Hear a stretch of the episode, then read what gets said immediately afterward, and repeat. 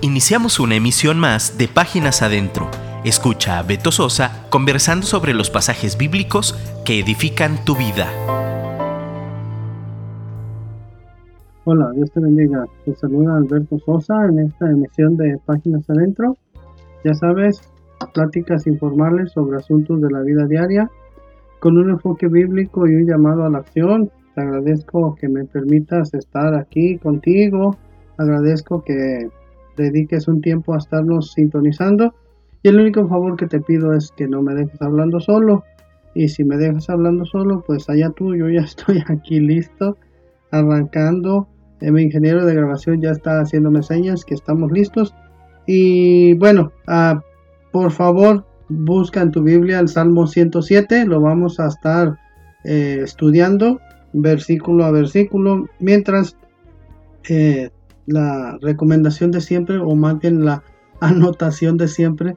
Recomiéndanos con tus amigos, recomiéndanos con tu pastor, recomiéndanos con el pastor de jóvenes, con el líder de alabanza, con la jefa de escuela dominical, con los maestros de escuela dominical. Nos esforzamos en hacer contenido de valor que te ayude, eh, que te edifique, ¿no? Dice el eslogan de, de Dun Radio, contenido que edifica tu espíritu.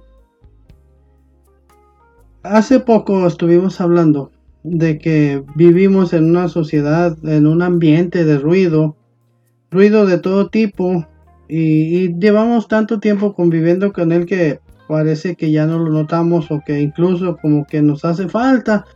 Y pues ese ruido cotidiano de máquinas, de sirenas, de teléfonos, notificaciones de WhatsApp, de Facebook, de Instagram. Estamos en tantos grupos de WhatsApp que a veces resulta agobiante y hay un estudio que dice que las personas le tienen... Eh, en un estudio de un, maestro que se llamó Bruce Fell, dice que hizo un estudio durante seis años con 580 estudiantes y de ahí sacaron la conclusión que la gente le tiene miedo al silencio por la constante accesibilidad, por la constante exposición a medios distractores, y algunos testimonios de su salud decían, eh, dice uno, cuando no hay ruido en mi cuarto, eso me asusta. Y luego otro dice, creo que no puedo estar donde hay silencio. Y bueno, eh, decíamos que pues vivimos en un entorno donde todo está interconectado y se nos ha hecho creer o se nos hizo creer que para ser feliz se debe estar informado y estar al tanto de todo lo que sucede a todas las personas a nuestro alrededor y bueno, esto nos dejamos influenciar o influir por la manera de pensar de los famosos bloggers, ya saben, la gente que tiene su sitio en internet y externa su opinión y bueno, influye en muchas personas. También eh, aprendimos que desde hace mucho existe algo que le llaman el síndrome de déficit de atención. Y bueno, anteriormente decían que afectaba a unas cuantas personas, pocas personas, niños en especial.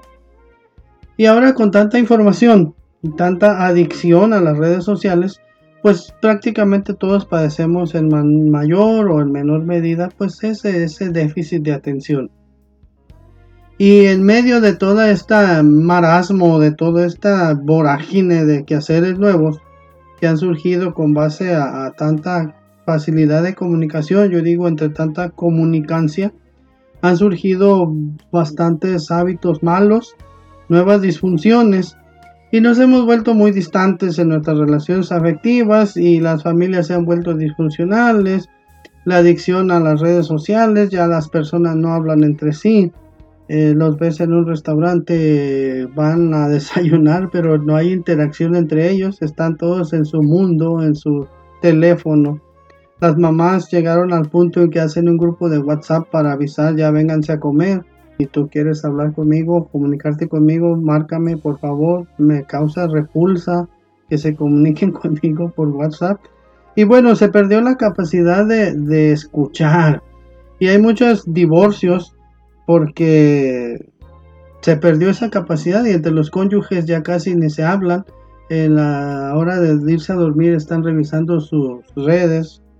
Y mira, hay un estudio que dice que por culpa de todas esas adicciones hemos perdido la capacidad de escuchar Y mira, una tabla de resultados dice que el 80% del día hablamos, el 10% observamos, el 5% escuchamos y el 5% comprendemos. Y hablamos y hablamos y hablamos y no dejamos oír. Y se perdió la capacidad de escuchar.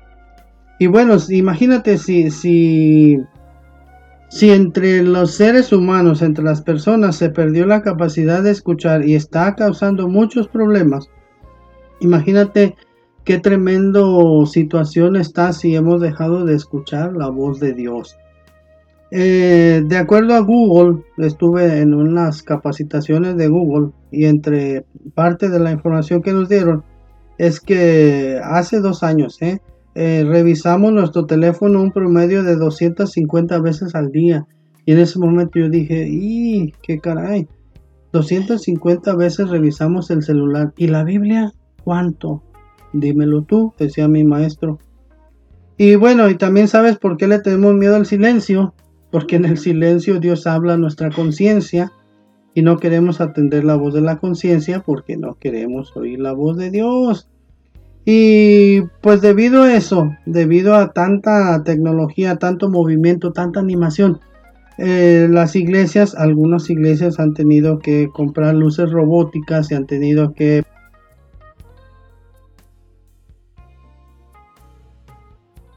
cómodos, pues para que su audiencia se sienta eh, feliz o se sienta cómoda, ¿no? Y bueno, debido a eso vemos que a la gente, te digo, ya no le gusta orar porque dice, ay, no, el silencio. Eh, no les gusta leer la Biblia porque dicen, y no, ¿cómo? Estar callado, leyendo, concentrarme, no, silencio, no. Y bueno, eh, debido a que dejamos de escuchar la voz de Dios, pues vivimos como queremos o vivimos como bien nos parece, como en el libro de jueces al final que dice que las personas hacían lo que mejor les parecía. Y bueno, vemos que se nos vino el caos y, también en otra plática decíamos que, que las prioridades en nuestra vida las descuidamos y te platicaba yo que cuando yo conocí al Señor, cuando llegué a la iglesia, el pastor de ese tiempo, hace 40 años, me dijo, mira, te voy a dar un esquema o una información o unos pasos a seguir para que la vida del cristiano sea en ascenso, en aumento, para que vayas en progreso más bien. Y nos decía, mira, eh, siempre hay que tener a Dios en primer lugar, Después de tener en primer lugar a Dios sigue la familia, luego el trabajo, luego la iglesia, todo lo relacionado con la iglesia, el ministerio y todos los demás, y nos decía que en ese estricto orden. Y bueno, por la modernidad, por la, posibilidad de tener todo lo que necesitamos y más, pues como que fuimos descuidando ese orden y cambiamos las prioridades, ¿no? Eh, descuidamos la familia, descuidamos a Dios, descuidamos los asuntos de la iglesia, nos dedicamos más al trabajo, nos dedicamos más a, otros asuntos, ¿no? Y bueno, se nos vino el caos y estamos inmersos en una situación pues que a veces se vuelve desesperante, que a veces se vuelve difícil, mucha gente triste, mucha gente enojada, incluso mucha gente desesperada, eh, desilusionada, que dicen, ¿y ahora qué hacemos? y, bueno, tiene su lado bueno, lo decíamos también hace poco, que, que, todo obra para bien. Y bueno, esta situación nos ha enseñado que, realmente mm, podemos vivir con lo esencial. Eh, aquellos que tienen un carro muy fino, pues el carro está ahí detenido porque no podemos salir. Eh, los hermanas que tienen 100 pares de zapatos se dieron cuenta que no necesitan los 100 pares de zapatos. Eh, no sé, todo eso estamos aprendiendo, ¿no? Estamos aprendiendo que, no resulta vital ir a comer a un restaurante famoso, no resulta vital eh, tal o cual artículo, ¿no? Eh, tú lo sabes todo eso. Y entonces está en medio de este caos. Resulta que hay un salmo, seguramente hay muchos salmos, pero yo estuve estudiando el Salmo 107, te decía. Y en el Salmo 107 habla de cuatro grupos de personas o cuatro tipos de población, diríamos, de poblaciones o cuatro tipos de estructuras sociales en las cuales eh, Dios los ha librado.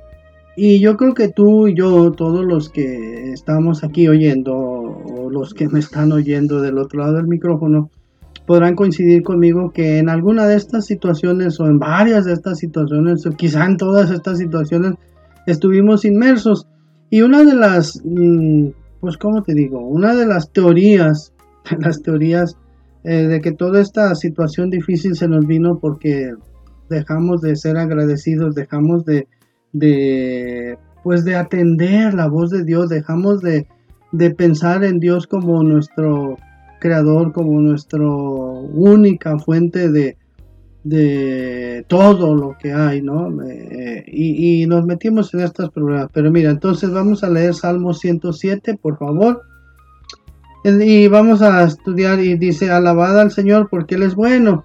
Y a veces te decía que eh, eh, hubo momentos en que los músicos de tu iglesia o de mi iglesia o de las iglesias eh, entraban en un punto de adoración y, había una música de alguna manera suave, una música tranquila, se empezaba a sentir un ambiente agradable, ¿no? Pero muchas personas acostumbradas al ruido, muchas personas acostumbradas al, al alboroto, al escándalo, empezaban a cruzar sus brazos y bostezaban y entonces tú dices, pero ¿por qué? ¿Por qué no alaban? ¿Por qué no levantan sus manos? ¿Por qué no, no agradecen a Dios? Pues porque se les perdió esa sensibilidad. Y mira, dice aquí el Salmo 107, alabar al Señor porque Él es bueno, porque para siempre es su misericordia. Dígalo los redimidos del Señor, los que ha redimido del poder del enemigo. A ti y a mí que estás del otro lado del micrófono y que asistes a una iglesia y que tienes tu familia cristiana Dios nos ha redimido del poder del enemigo y nos ha congregado de las tierras del oriente, del occidente, del norte y del sur. Lógicamente aquí habla de, los judíos que anduvieron vagando y errantes, pero muchos de nosotros en nuestra vida antes de Cristo pues, anduvimos vagando sin rumbo, anduvimos eh, por este mundo buscando la, solución o buscando la felicidad. Y estuvimos inmersos en muchas situaciones que no conviene decirte, pero el Señor nos congregó y fíjate, dice, anduvieron perdidos por el desierto, por la soledad, sin camino, sin hallar ciudad donde vivir. Ahora ya pertenecemos a la familia del Señor, ¿no? Eh, dice eh, en el Evangelio de Juan que más a los que le recibieron, a los que creen en su nombre, les ha dado potestad de ser llamados hijos de Dios como ese hijo que se fue y gastó su dinero y regresó y decía, pues voy a, aunque sea, pedir trabajo de, criado, ¿no? Y pues eh, su padre lo recibió y le dio el mejor puesto, ¿no? Eh, le regresó su, su eh, lugar en la familia. Bueno, este dice aquí en el verso 5, hambrientos y sedientos, su alma desfallecía en ellos. Y mira, aquí está la clave. Entonces clamaron a Jehová en su angustia y los libró de sus aflicciones. Los dirigió por camino derecho para que viniesen a ciudad habitable. Muchos de nosotros anduvimos en esta situación, entonces el hecho de que clamamos al Señor y el hecho de que nos rescató es suficiente para que le alabemos, para que dejemos el ruido, para que vengamos al silencio donde hay paz, donde podemos oír la voz de Dios. Y luego, mira, dice mm, en el 8, alaben la misericordia de Jehová y sus maravillas para con los hijos de los hombres, porque sacia el alma menesterosa y llena de bien el alma hambrienta. Recuerda el hijo pródigo ese que se fue y tenía hambre. Dice que cuánto anhelaba comer de los granos esos que le daban a los cerdos y dice que quería comer, pero no le daban. Llega a su casa, le hacen una fiesta eh, banquete y sació su alma hambrienta. Y aquí empieza otro grupo de personas. Dice que algunos moraban en tinieblas y sombra de muerte, aprisionados en aflicción y en hierros. Eh, algunos eh, estudiosos de, de, la Biblia dicen que esto habla de alguna situación psicológica, algún, ¿cómo te digo? Una perturbación psicológica pero el Señor los libró también de eso. No sé si a ti te pasó, pero algunas personas seguramente eh, tuvieron ese tipo de problemas, ¿no? Y el Señor los sacó de ahí. Cuando viniste por primera vez a la iglesia y oraron por ti y recibiste al Señor Jesucristo, algo pasó en tu interior. Y si era una de estas situaciones, es suficiente para alabar al Señor. Mira, dice, algunos moraban en tinieblas y en sombra de muerte, aprisionados en aflicción y en hierros. Estaban en, medio de una prisión espiritual o una prisión psicológica, por cuanto fueron rebeldes a las palabras del Señor. ¿Cuántas veces, no sé si a ti, pero cuántas veces oímos de gente que dice, es que mi vecino me predicaba todos los días y yo no le hacía caso? O en la escuela había una persona que me predicaba y yo no le hacía caso. Dice, fueron rebeldes a la palabra del Señor y aborrecieron el consejo del Altísimo. Por eso quebrantó con el trabajo sus corazones. Cayeron y no hubo quien los ayudara. Otra vez, verso 13. Luego que clamaron a Jehová en su angustia, los libró de sus aflicciones, los sacó de las tinieblas y de la sombra de muerte, y rompió sus prisiones. Dice el Señor Jesucristo que Él vino para, para dar libertad a los cautivos y para sacar de la cárcel a los que están presos y a los oprimidos. Esto tiene que ver un poco con la cuestión esa de la psicología o de, las, de los problemas psicológicos también, ¿no? Rompió sus prisiones. Y luego les dice, alaben la misericordia del Señor y sus maravillas para con los hijos de los hombres, porque quebrantó las puertas de bronce y desmenuzó los cerrojos de hierro. ¿Te acuerdas del endemoniado Gadareno que, que dice que lo, lo aprisionaban o, lo, lo, ¿cómo se dice? Lo guardaban o lo querían tener sujeto más bien con cerrojos y los rompía con, con grillos y con cadenas y las rompía. Bueno, eh, algunos de nosotros estuvimos así, eh, no literalmente, pero sí hay prisioneros. Y luego dice, eh, fueron afligidos otro grupo de personas, fueron afligidos los insensatos a causa del camino de su rebelión y a causa de sus maldades. Aquel pueblo que estuvo cautivo en Babilonia fue por causa de sus maldades, por su rebelión y sus maldades. Su alma abominó todo alimento y llegaron hasta las puertas de la muerte. Y mira, otra vez, pero clamaron a Jehová en su angustia y los libró de sus aflicciones. Esto, qué, qué hermoso está esto. Envió su palabra y los sanó y los libró de su ruina. Entonces, ahí enfatizando esto. Eh, si, si las personas claman al Señor en medio de su angustia y los libra de sus aflicciones, luego envía su palabra y los sana y los libra de su ruina. Entonces tú y yo Fuimos llamados por el Señor, eh, conocimos su palabra, conocemos su palabra. Eh, solamente es eh, esas personas que están clamando. Seguramente ahorita hay mucha gente clamando a Dios, hay mucha gente pidiendo ayuda a Dios, hay mucha gente mm, pues desconcertada y dicen, ¿qué hago? Y dentro de su fuero interno están clamando a Dios, ahora te toca a ti y a mí llevar la palabra del Señor, que ya la envió en Isaías 55:10, que su palabra es como la nieve y como la lluvia que descienden y, riegan la tierra y dan semilla al que siembra y pan al hambriento, al hambriento. Dice que así su palabra no volverá vacía, sino cumplirá el propósito para el cual fue enviada.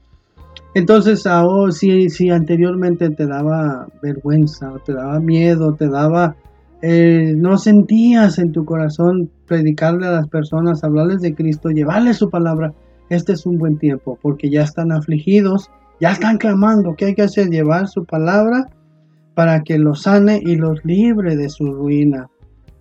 Alaben 21, 107, 21, alaben la misericordia del Señor y sus maravillas para con los hijos de los hombres ofrezcan sacrificio de alabanza y publiquen sus obras con júbilo. Y tú eres uno de esos, y espero que no, pero si tú fuiste uno de los que decían, hoy estuvo muy aburrido, hoy pura adoración, y yo quería brincar, empieza a ver esto. Ofrece sacrificio de alabanza y publica sus obras con júbilo. Y mira, aquí hay otro grupo de personas. Dice, los que descienden al mar en naves eh, es en, sentido eh, literario, literario, sí, eh, lenguaje literario. Dice que los que descienden al mar en naves y hacen negocio, en las muchas aguas, ellos han visto las obras del Señor y sus maravillas en las profundidades, porque habló e hizo levantar viento tempestuoso que encrespa sus ondas. Luego las ondas suben a los cielos, descienden a los abismos, y las personas por esta razón se de, sus almas se derriten y se derriten con el mal. Tiemblan y titubean como ebrios y toda su ciencia es inútil. ¿Recuerdas el pasaje ese? Precisamente una noche antes de que el Señor fuera con el endemoniado Gadareno, vemos como eh, en el Evangelio de Marcos dice que era la cuarta vigilia, eran como las 4 de la mañana y vino esa tormenta y los discípulos estaban eh, muy asustados eh, iban solos y vieron que se, desató la tempestad y el Señor vieron al Señor Jesucristo que venía caminando y dijeron, ¡Ey, es un fantasma! Pero luego dice que el Señor Jesucristo subió a la barca y la tempestad se calmó en cuanto el Señor Jesucristo subió a la barca. Y por ahí es Marcos 6. Y, y, bueno, en esta situación, aunado a lo que te decía de la palabra y que la gente está clamando, cuando el Señor Jesucristo entre a la barca o se suba a la barca de cada uno de las personas, es, en sentido literario, ¿verdad? No es literal que todos tengan una barca. Digamos, en la vida las personas, entre el Señor Jesucristo, se va a calmar la tormenta. Sí está difícil allá afuera, pero, pero hay esperanza. Y luego dice entonces, eh, ahora verá, sus ondas tiemblan y titubean como hebros. En 28. Entonces claman a Jehová en su angustia y los libra de sus aflicciones. Cambia la tempestad en sosiego y se apaciguan sus ondas. Luego se alegran porque se apaciguaron y así los guía al puerto que deseaban. Otra vez, alaben la misericordia de Jehová y sus maravillas para con los hijos de los hombres. Exalten en la congregación del pueblo y en la reunión de ancianos lo alaben. Y luego quizá tú puedes decir, bueno, pero ¿y por qué lo alabo? Pues por todo lo que ya hizo por ti. Pero además, ¿por qué hay que alabarlo? Porque Él convierte los ríos en desierto y los manantiales de aguas en los sequedales. O sea que, lo mismo puede hacer eh, que un río se seque y lo mismo puede hacer que un río seco tenga de nuevo agua. Y dice que la tierra fructífera la convierte en estéril por la maldad de los que la habitan. Quizá tú te preguntas, pero ¿por qué está sucediendo todo esto? Pues porque dicen los eh, expertos que los cristianos representan el, 4% de la población, entonces eh, aquí en México dicen que somos el 10%, entonces alguna vez hicimos una encuesta y decíamos que por cada una persona que ora, por cada una persona que ayuna, por cada una persona que busca, busca y se propone ser fiel a Dios, hay nueve que les importa muy poco Dios, que les importa muy poco sus mandamientos y su palabra. Entonces, ¿por qué está sucediendo todo esto? Porque la maldad de los que la habitan, la tierra. Y luego dice aquí que eh, Dios hay que alabarlo porque vuelve el desierto en estanques de aguas y la tierra seca en manantiales. Allí establece a los hambrientos y fundan ciudad en donde vivir. Siembran campos y plantan viñas y rinden abundante fruto.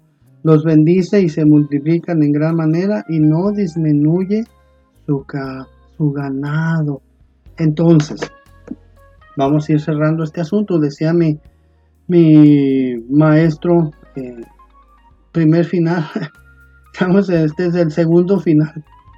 Eh, si tú te preguntas, pero, pero, ¿qué hago? ¿Qué hacemos? ¿Qué clamar? Recuerda la historia de Bartimeo, que era su, la última semana del Señor Jesucristo en esta tierra.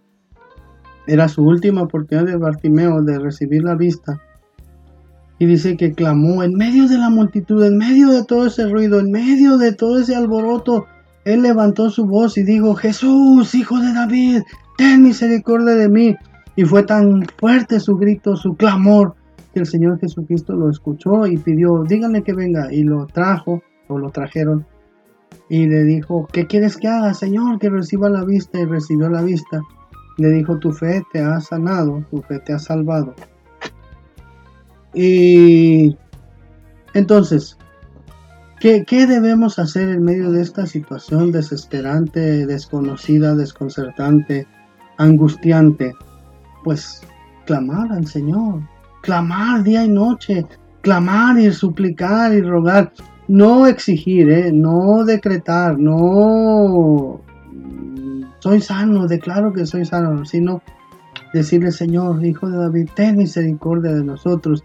Y en la medida de lo posible, eh, sí hay que guardar la sana distancia, sí hay que eh, mantenerlos a, salvo, protegidos, pero hay muchos medios. Puedes por WhatsApp grabar un audio y mandárselo a tu vecino, a tu compañero de trabajo, a tu jefe de la oficina.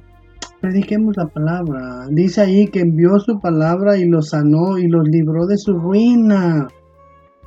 Hagamos eso. Yo te insto a que lo hagamos, a que prediquemos, a que llevemos esperanza. Eh, sí, sí, sí, da un poco de temor, sí, tenemos un poco de, incertidumbre que decimos, y si me enfermo, bueno, si del Señor está eh, previsto que nos enfermemos, pues algún día tenemos que partir para allá, ¿no? Pero si en su voluntad está que nos enfermemos y que salgamos vivos, cantaremos las maravillas del Señor porque ha tenido misericordia de nosotros y porque nos ha librado de todo mal. Entonces, mientras estemos vivos, hay esperanza. Mientras estemos en este mundo, tenemos que ser luz, tenemos que ser la sal de la tierra, tenemos que llevar esperanza al sufrido, esperanza al desalentado. Y mira, hay tanta gente miedosa, no, miedosa no, más bien aterrada, aterrada, atemorizada. Y tú puedes llevar la esperanza. Sí, sí, tenemos temor, pero pero dentro de nosotros existe la esperanza de que Dios nos va a sacar de esta, como sacó a esos cuatro grupos de gente de su, de su mal. Recuerda esto, envió su palabra y lo sacó de su ruina. Seamos de los que trastornan al mundo, no te vayas, quédate, sigue después de mí mi vecino de programa, el pastor Frank Chin, con su gustado programa Guapos pero no perfectos escríbeme, por favor. Eh, si no quieres escribirme a mí directamente, escríbele a mi productor, ahí ya sabes, el WhatsApp de un radio. Eh, dime de dónde, en dónde me oyes. Eh, quiero saber si tengo más de cuatro oyentes. Yo siempre digo que tengo cuatro oyentes, pero no, gracias a Dios ya tengo un poco más. Escríbeme, dime dónde me escuchas estamos contentos de saber que estamos llegando a bastantes lugares. Muchas gracias. Esto fue Páginas Adentro. Dios te bendiga. Escríbenos por WhatsApp 3335 890851 y déjanos un comentario. Te esperamos en nuestra próxima emisión.